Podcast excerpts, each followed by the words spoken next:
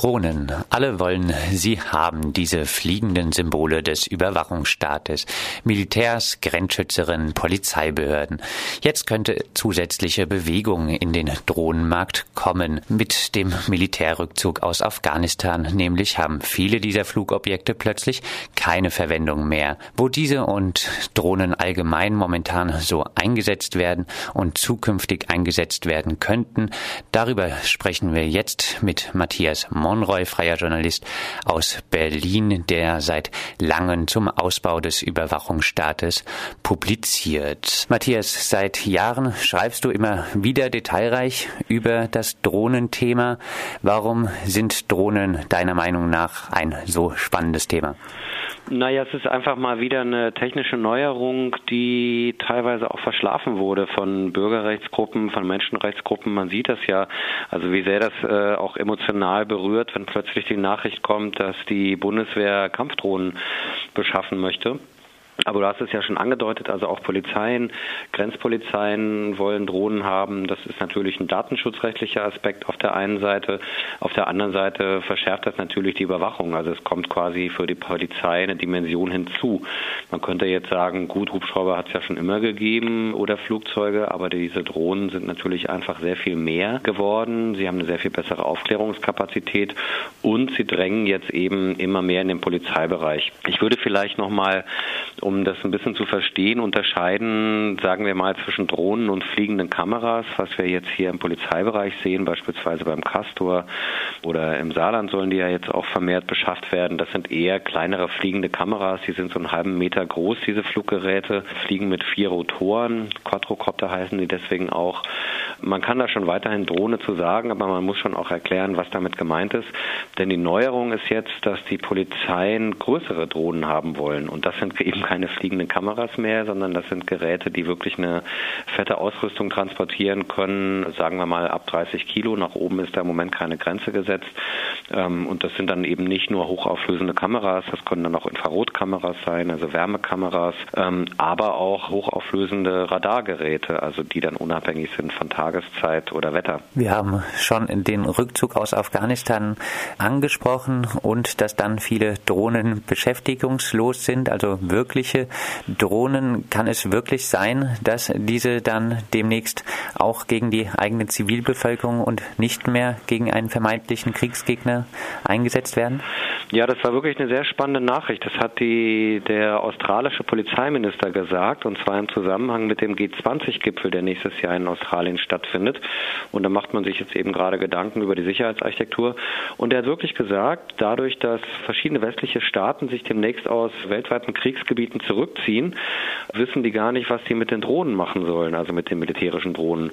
Und das stimmt ja. Also während quasi die meisten Drohnen ja an der Front, sage ich mal, eingesetzt sind, werden auch in der Heimat weiterhin Drohnen beschafft. Also das nimmt ja kein Ende. Und man weiß inzwischen gar nicht mehr, wohin mit den alten Geräten.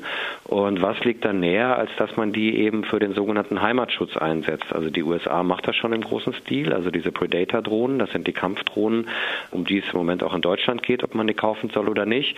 Die können natürlich auch ohne die Raketen. Die gibt es im Übrigen auch äh, in zwei Versionen. Also einmal mit nur Aufklärung und einmal eben mit Raketen. Die können eben äh, auch unbewaffnete im Innern eingesetzt werden. Und er hat halt wirklich gesagt, dass, also dieser australische Polizeiminister, dass man die doch jetzt billig kaufen könnte. Und das wäre doch eine gute Gelegenheit für den Gipfel. Wo können demnächst dann solche Afghanistan-Drohnen eingesetzt werden? Na, die Anwendungsgebiete sind sehr, sehr zahlreich. Also die im zivilen Bereich, sage ich jetzt mal im, im kommerziellen, gewerblichen Bereich, sollen damit Ölpipelines abgeflogen werden, was halt teure, regelmäßige Hubschrauberüberflüge ersetzen könnte. Man könnte die Umwelt beobachten beobachten, man konnte sozusagen illegale Müllverklappungen auf dem Meer beobachten, aber auch im Polizeibereich, also sogenannte polizeiliche Großlagen, Umweltsünder eben auf dem Land, aber äh, mit den polizeilichen Großlagen, da werden gemeinhin äh, Gipfeltreffen mit gemeint. Das wird auch in einschlägigen Präsentationen wirklich so erwähnt.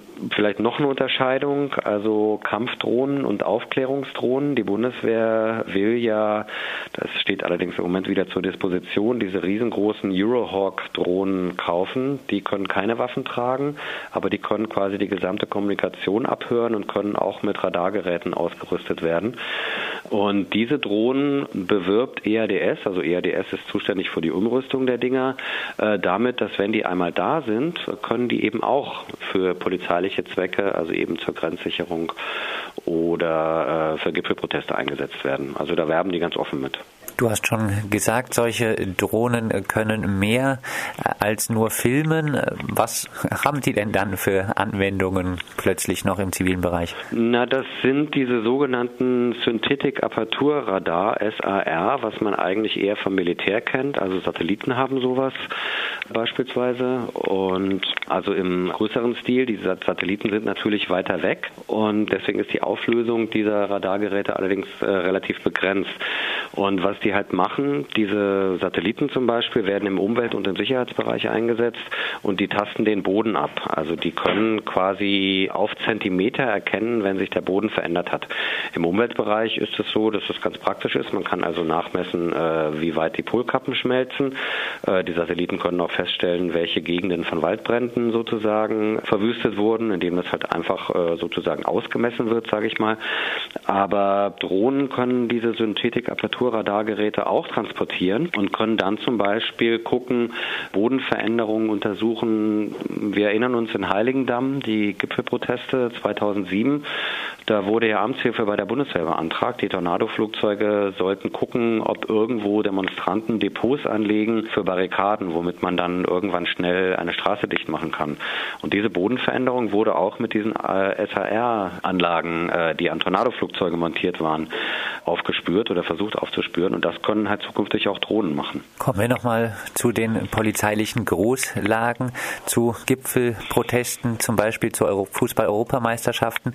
Wie hat Mensch sich das denn dann vorzustellen? Ich befinde mich in einer großen Menschenmenge und in ein paar Sekunden sind dann gestochene, scharfe Bilder von mir in der koordinierenden Polizeidienststelle zu finden?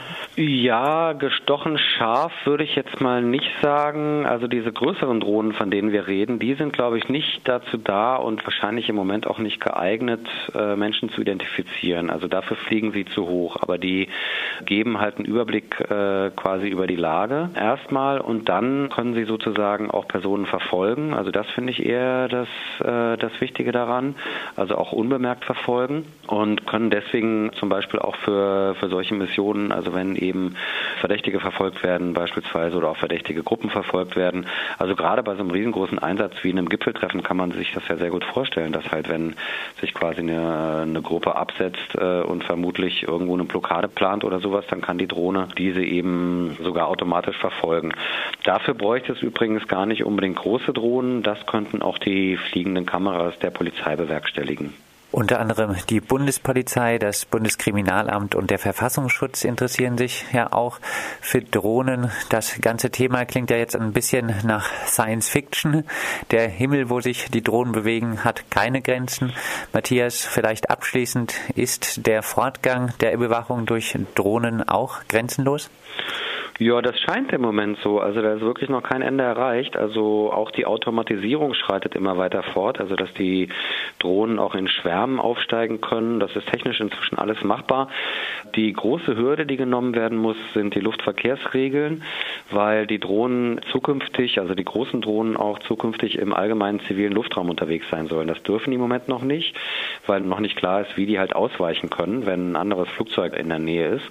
Aber da springt die EU ein und will ab 2016 da so eine allgemeine EU-weite Regelung schaffen und finanziert dafür auch etliche Forschungsprojekte, die das bewerkstelligen sollen. Also das, da ist kein Ende abzusehen und womöglich werden größere Drohnen dann ab 2016 auch an regulären zivilen Flughäfen starten und landen dürfen.